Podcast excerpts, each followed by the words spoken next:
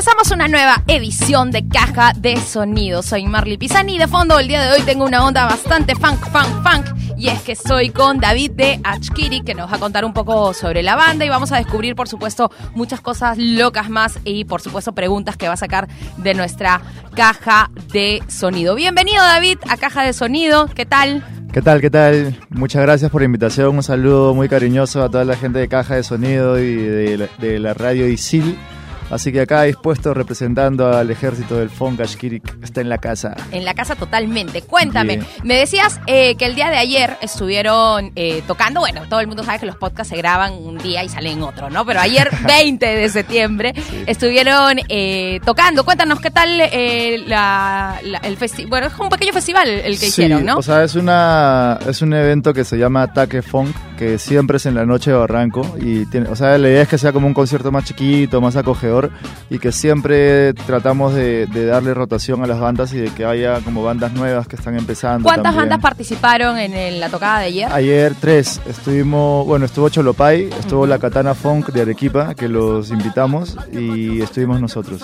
Ajá, bueno, ahorita justo comentándome de la rotación de bandas, la escena del funk acá este, en general está creciendo bastante. Cuéntame un poco eh, cómo ha sentido Ashkiri que estos últimos años este cambio, ¿no? Porque bandas de funk hay muy pocas en, en se podría Sí. decir, en la escena local. Sí, o sea, yo creo que lo que pasa con el, con el funk un poco es que la gente no sabe que lo escucha, ¿no? Porque hay, o sea, Mike- Michael Jackson hacía funk, Bruno Mars hace funk, solo que es como más pop, digamos. Claro, y la Kuriaki también hace. y la Kuriaki. Los Amigos Invisibles, hay un montón de bandas. Entonces, un poco lo que nos pasó a nosotros es que cuando empezamos a hacer música como funky, eh, nos dimos cuenta que no teníamos escena, ¿no? Porque teníamos que tocar en conciertos de cumbia, de reggae. O de fusión, O ¿no? de fusión. Entonces creo que, que, que sí, desde, el- desde un comienzo pensamos que era importante como construir o a- empezar a reconstruir la escena y, y con esa idea empezamos a hacer eventos, empezamos a, a darle como la temática al evento de- como relacionado al género, empezamos a contactar otras bandas también, a invitarlas a tocar. Y se dieron cuenta que la cosa había crecido Sí, enormemente. Sí, sí, de hecho para nosotros es chévere este, llenar, no sé, pues un local como Sargento, por ejemplo, de solamente una fiesta de funky, ¿no? Así que...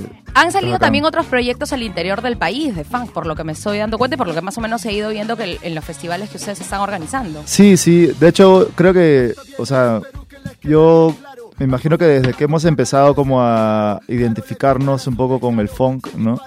Eh, hemos empezado también a conocer más bandas y también han empezado a aparecer más bandas, ¿no? Porque creo que es una cuestión como de, de que se va replicando, ¿no? Entonces la gente va viendo que, que ya hay como una oportunidad para tocar y eso te Y ya también se anima también, Sí. ¿no? Y no se queda, eh, o no trata de encasillarse en otro género, sino que también da pie a poder hacer un poco más de funk, ¿no? exacto. Cuéntame, Ashkirik ya cuánto tiempo tiene, ya unos 5 o 6 años aproximadamente, sí, nosotros ¿no? lo que pasa es que Ashkirik ha tenido como varios formatos, ¿no? Porque primero eh, era un grupo de rap que tenía con unos amigos, luego fue un grupo como que hacíamos covers y luego fue una banda. Entonces, el tema es que como, como siempre los vocalistas estuvieron, eh, nunca le cambiamos de nombre, ¿no? O sea, eran como se tres ahí. proyectos, claro. Pero la banda como tocando juntos tenemos un poco más de cinco años, ¿no? Cinco años y algo. Cuéntanos, en, en a veces vemos un gran número de personas, a veces vemos otro formato. ¿Cuál es el, el- el- cuántos son los miembros de la banda? O sea, ¿cuántos, cuántos personajes encontramos ahí? Ocho, sobre el Ocho. escenario somos Ujú. ocho, ocho Pero músicos. en ocasiones suelen invitar a más personas. Sí, de hecho en el concierto de la noche eh, invitamos, por ejemplo, a Pablo Saldarriaga, estuvo Carlos Espinosa de Black Sugar, estuvo Ako, que es un rapero que lo está rompiendo, y estuvo Nayara Eslava. Así que a veces también invitamos más vientos, invitamos coristas, depende, porque en verdad lo que pasa es que tenemos un montón de amigos que, que les encanta y nos encanta tocar con ellos, entonces... que todos se suban al sí, escenario cada ahí. vez que hay oportunidad de subirlos, los subimos. Ajá, bueno, vamos a empezar con la entrevista. Como eh, saben, caja de sonido, tenemos una caja acá, ¿sí o no, David? Hay una Está caja, una caja. Este, de sonido. Como un ampli. Es, es un chiquito, mini ampli, claro. chiquitito. Y hay un montón de preguntas. eh, y vamos a empezar. A ver, saque usted A la, ver, una chocolateada. la chocolateada ahí para que salgan Para que notario. preguntas locas del notario. Señor notario, el concurso, vamos a de acá regalar un ventilador. ¿Qué películas crees que pueden haber sido un buen musical? ¿Un A buen ver. musical como que como te- teatral o qué? Eh, bu- bueno, musical, ¿no? Bueno, también hay películas musicales, ¿no? De repente. ¿qué, qué películas por ahí de repente Eh, tuvieron potencial de, de tener musical. Bueno, yo, yo musicalizaría Perros de Reserva, por ejemplo. Muy buena película. Y aparte que el, el soundtrack que tiene es achoradazo también. ¿no? Todos los soundtracks de Tarantino son bien achorados. Sí, qué bestia, qué bestia. Me Y- gusta y también me un gusta- montón los hermanos Cohen. Tien- creo que tienen buenas películas. Me, me gusta mucho la estética, por ejemplo, de Tarantino, porque es bien asociada también al funk, ¿no? Los colores Sí, y tiene, tiene por ahí una onda. Es súper chévere. Sí, A yo ver. creo que esa podría ser una. A ver, chocolateamos, siguiente chocolateada. A ver. ¿Cuáles son las nuevas bandas nacionales que consideras que tengan proyección en la escena local? A además de Ashkiri. Ahí me gusta, bueno, la Katana Funk no, este, no es buena no es nueva, perdón, pero yo creo que tiene un montón de proyección y que, y que tiene que empezar a, a- a hacerse como conocida. Aquí Y en es de. Arequipa, ¿no? Y Cabe Arequipa. mencionar que es del interior del país, que hay una chamba que se está haciendo, que no es fácil eh, chambear también Sí, al no interior del país, ¿no? Sí. Bueno, están los Jeffrey también, los Jeffrey eh, que le están rompiendo, es un trío, de, de- es un power trío como de, de funky. Eh, está la familia también, que está La bien chévere. Qué buen nombre, Sí, la familia. La familia. Ellos son de San Juan del Urigancho y también están rompiéndola. Y están empezando a grabar, así que, que yo creo que esas bandas tienen como muy buena proyección. Se está activando también mucho ahorita, eh, por lo que hizo en los conciertos, eh, nuevamente en Lima Norte, Lima Sur, en Lima Este, Sí. se está activando también las, las, las tocadas, ¿no? Está Sí. volviendo un poquito la... Sí, aparte que ahí digamos que está como el público más fiel, ¿no? Exacto, Porque, gente que le gusta realmente, que va claro, porque, porque lo aprecia. Sí, ¿no? o sea, no sé, por ejemplo, Rock en Conchán, que es un festival en el sur, la gente se va desde Los Olivos, de San Martín, De todos ahí, lados. a la arena, a ensuciarse, a Y apoyar. Todo el día se Sí, quedan a ver. A ver, otra pregunta. A ver. ¿Cuál es, cuál es su número de cuenta y su clave? No. ¿Qué canción escuchas en un momento de felicidad, tristeza, fiesta y sexy time? A ver, vamos, ahí está, ahí está la pregunta comprometedora. Ya, primero, ¿cuál dice? La primera es la de fiesta, ¿no? Sí. No, primer momento alegre, dice, ¿no? Felicidad. Ya, dice. canción de felicidad. Eh, canción de felicidad. A ver, hay una. Eh, me gusta un montón eh, Parker. Tiene una canción que se llama Maceo Groove, que es chévere, que es como bien empiladora y esa me, me parece que la puedo escuchar. Ahí vamos a buscarla. De, en tristeza no, cuando estoy triste no escucho mucha música, creo, porque me pongo más triste. Ah, ah, te, te deprimes más. Sí. A ver, ¿y qué otra? Leo, ¿no? Tratas de despejarte Eh, por otro lado. sí, ¿Y qué otra canción este, había para qué otro momento? Eh, fiesta. Eh, bueno, en fiesta hay una canción que se llama Get Up for the Downstrokes de George Clinton y Parliament Funkadelic. Ya, entonces con esa ya se inicia la juerga. Y, en Y otra canción para Sexy Time, momento amatorio del eh, amor. Hay una canción de, que se llama Go to Your Phone de este. ah.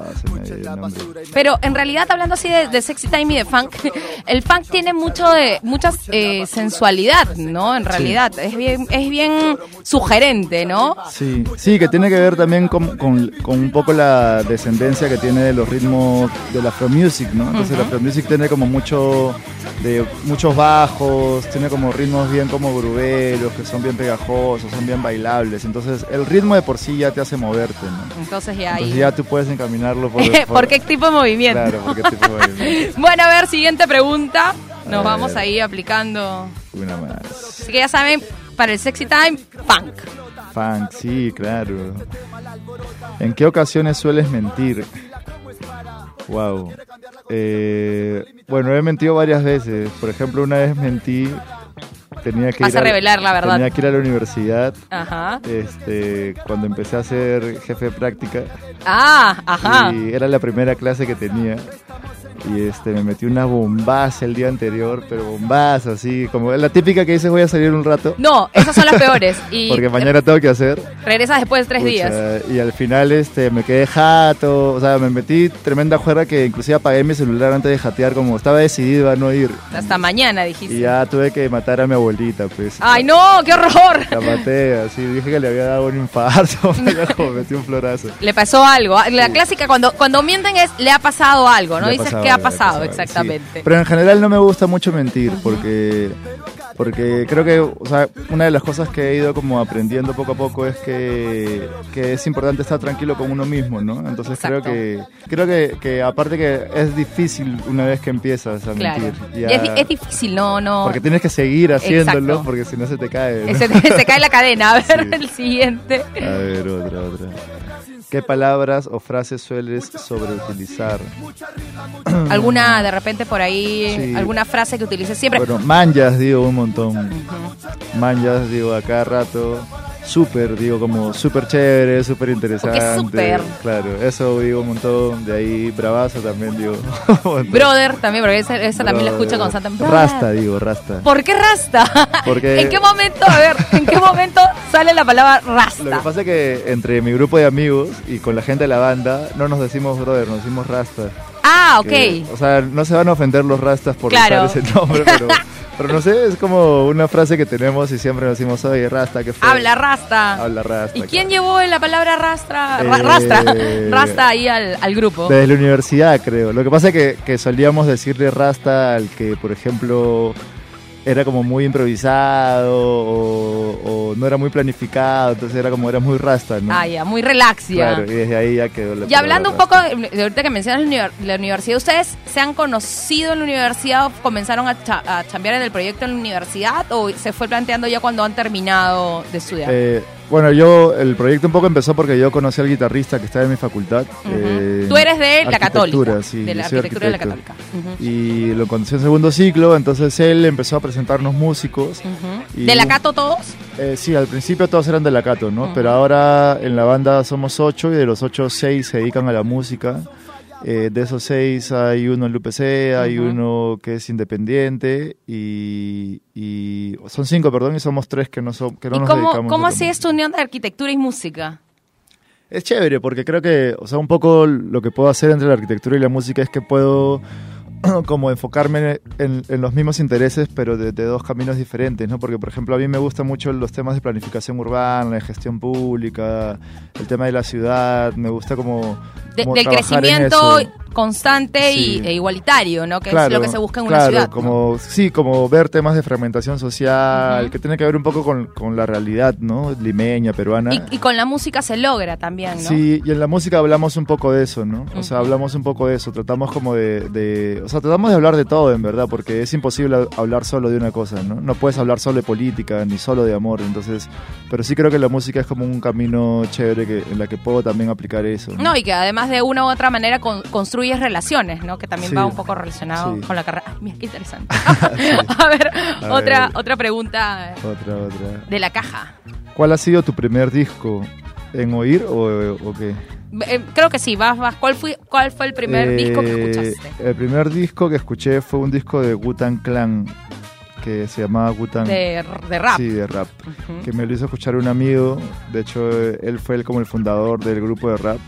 Y lo escuché porque yo llegué a Lima. Yo no soy de Lima, pues yo soy de Arequipa. Ujú. Entonces, cuando llegué a Lima, llegué a los 14 años y me compré un skate. Entonces, montaba skate solo, fu- afuera de mi casa, así, Solito. triste. y siempre veía que por la esquina pasaba un manchón de skaters, 15, así montando. Y Yo siempre quiero los ir con ellos. Sí, los veía pasar y los veía pasar. Hasta que un día los vi pasar y dije, ya, los voy a alcanzar. Y los alcancé ahí.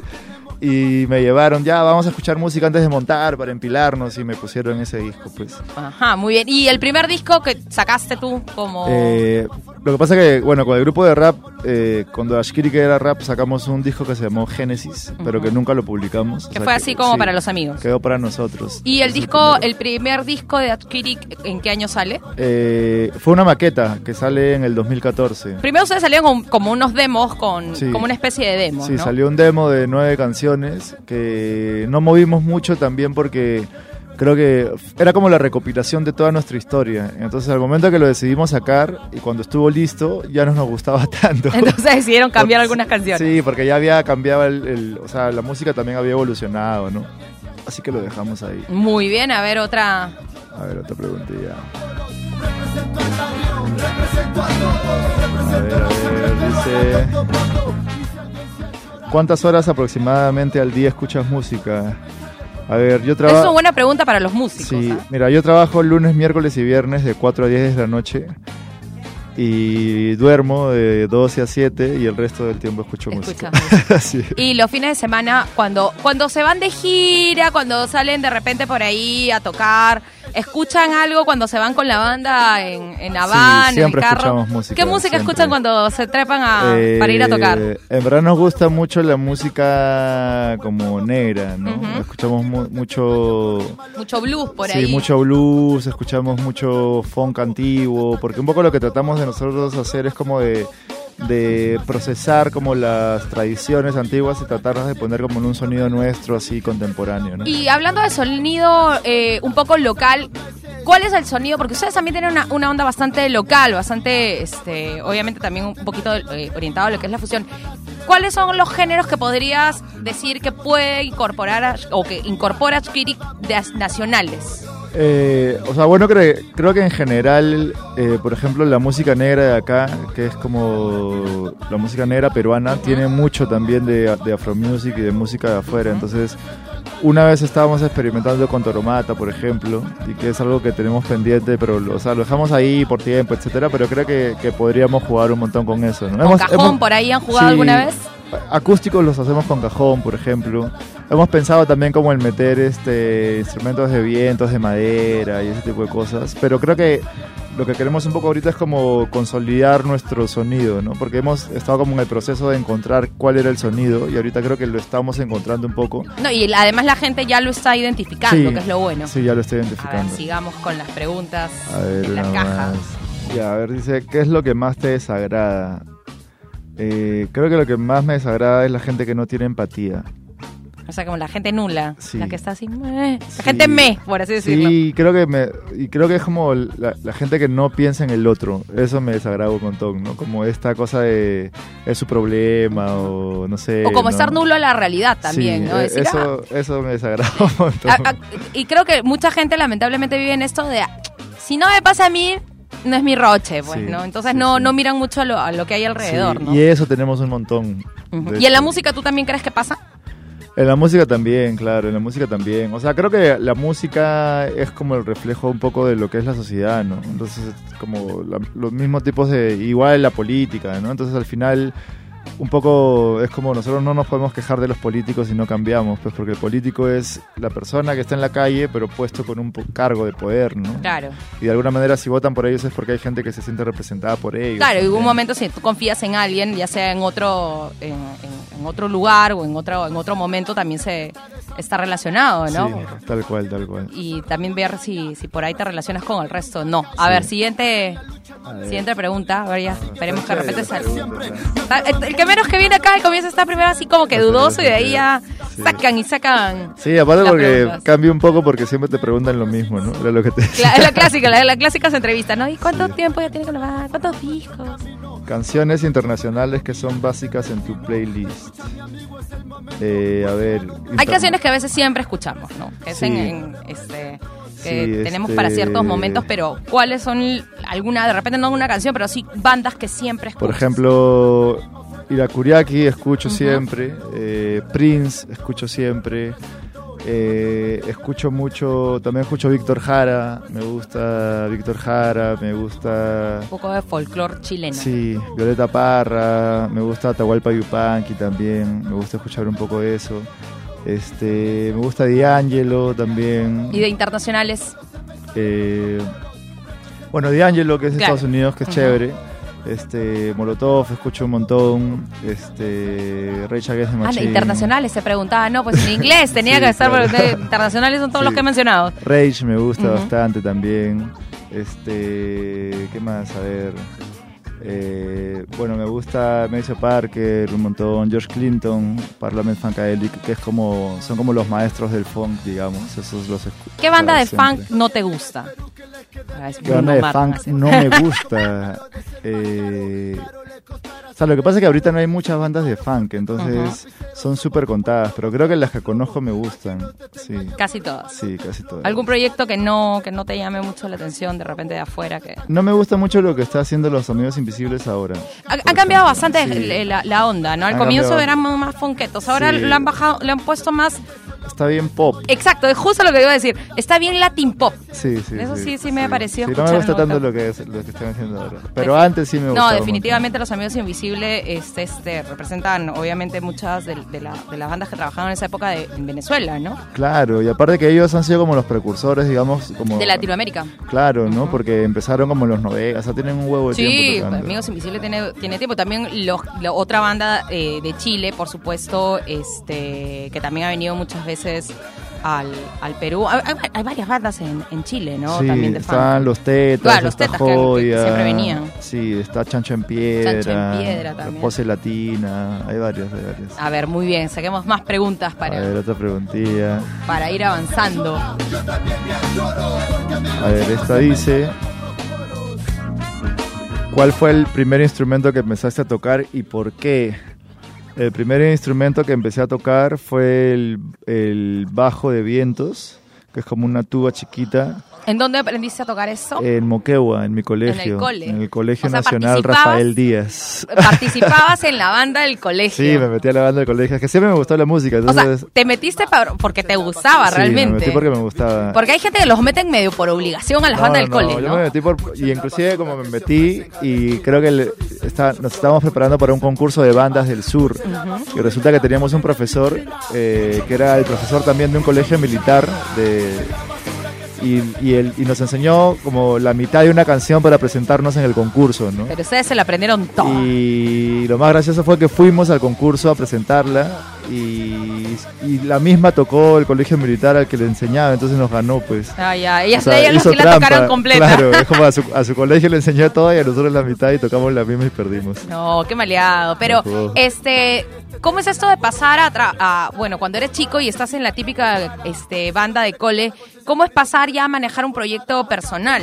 Ya, ¿cuál, cuál ahí, qué, qué hay cambio ahí? ¿Cuál es la estructura un poco en, en trabajar? Es difícil porque yo creo que, o sea, lo más difícil es cambiar el chip y decir que ya no es un hobby, sino que ya podría ser un trabajo, porque al final, o sea, ahorita, por ejemplo, en lo, en lo que estamos, es que ya estamos como en el proceso de, terminar de cambiar el chip y decir, ya, esto es una chamba, ¿no? Porque porque es una cosa a la que dedicas tiempo, es una cosa a la que dedicas esfuerzo, es una cosa a la que con la que inviertes también, es como, o sea, tener una banda es como tener una empresa, digamos, ¿no? O sea, es como Es tener un, proye es, es sí, un proyecto, es, ¿no? sí, es como una- que quieras poner un restaurante y si chambeas en tu restaurante una vez a la semana, entonces No va a ir nadie. en pues. 50 años No va a pues habrá gente, claro. en Entonces, 50. con la música pasa lo mismo, ¿no? O sea, es como, yo creo que al final un poco los, los frutos o las cosas que se van dando es porque estamos metiéndole cada vez más tiempo y, y- y eso es difícil de aprender, ¿no? Es difícil, y es difícil también cuando son amigos todos y como separar la amistad de la chamba y... Sobre todo en una banda, cuando ya comienzas a prácticamente a, a sentirte como en-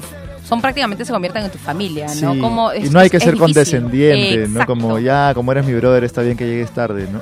Eh, ajá, poniendo Sí, eso es siempre orden, ¿no? Porque es este, como hablábamos hace unos momentos, siempre hay personalidades distintas y, y características que a veces pueden incomodar, ¿no? De la Sí. otra persona. Sí, tal cual, siempre, siempre, siempre. Pero es importante aprender a manejarlo, ¿no? Porque creo que lo más importante de todo es no perder a los amigos. Ajá, ya saben los chicos que nos están escuchando, la gente acá de ISIL, los que tienen proyectos musicales que, que hay que chambear, que no es tan fácil como no, parece. y hay que tener las cosas claras desde el comienzo, ¿no? Es como, hay que tener reglas, hay que tener normas, hay que tener como...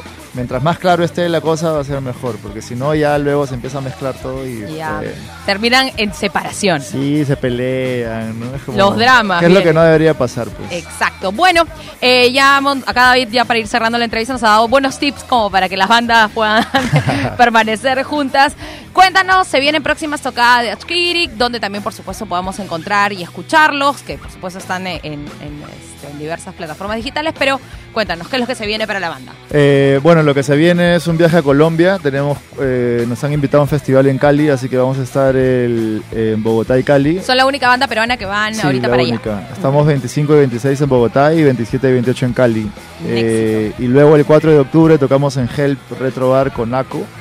Tenemos una fechita ahí que es como una fechita de, de regreso y lo que se viene es que estamos ahorita haciéndole promoción al EP y vamos a grabar otro EP de... Tenemos como varios temas antiguos que a la gente les gustan y los hemos como... Que han calado también ahí en, sí. las juergas, ahí con la gente. Sí, sí, y los vamos a grabar para tenerlos también ahí en las redes, así que nos pueden encontrar en Spotify, tenemos ahí tres temitas que como para que se vacilen. Igual van a ir subiendo los próximos temas. Sí, a- estamos en Instagram, en Facebook, en YouTube, en todo lado donde, donde quieran, ahí vamos, vamos a estar. A ver, eh, ¿cómo, acá estaban preguntando los chicos, ¿cómo se escribe Achkirik? Ashkirik se escribe A-C-H-K-I-R-I-K. Ya. Ashkirik. Y si no pueden, ponen el ejército del funk y ahí nos encuentran también. Ahí aparece. Y por supuesto también para cerrar acá, si no era una pregunta que estaba en la caja que los chicos preguntaban y que se mueren por saber y que de hecho te han preguntado, el significado de la palabra, porque es una palabra que, que no sabes de dónde puede provenir, ¿no? Sí, pues así sí. son las siglas La de gente todo. no sabe qué es. Exacto, pero ¿qué es exactamente? O sea, Ashkirik? Ashkirik viene de una frase en quechua que es Waikichay tutayaj pi Ashkirik, que es hermanos Ajá. que brillarán por siempre. Eh, entonces Ashkirik es un vocablo que, ten- que hace referencia como a la eternidad, ¿no? Es como eterno, por siempre. Siempre. En inglés sería forever, que es Forever super and cursi. ever. Claro, es super cursi, pero, pero, pero sí, es un poco como, lo pusimos un poco como en representación a, a la amistad que tenemos, ¿no? No pensamos mucho en el tema comercial, que era súper complicado pronunciarlo y todo, pero... Ya, pues. Pero tiene, yo creo que tiene Y la gente ya está aprendiendo, onda, ya, claro. está, ya está aprendiendo a pronunciarlo. Muy bien, estuvimos con David, ya saben, pueden encontrar en Spotify, por supuesto, la música de Achkirik y también nos pueden encontrar a nosotros con los podcasts de Caja de Sonido y también con los demás podcasts que tenemos aquí en Radio Isil. Soy Marley Pisani y nos vemos, no, nos vemos, que nos escuchamos en otra edición. Chau, chau. Chao. Busca la paz, quítate el disfraz, porque tenemos mucho más música que cure el alma, te mantiene en calma.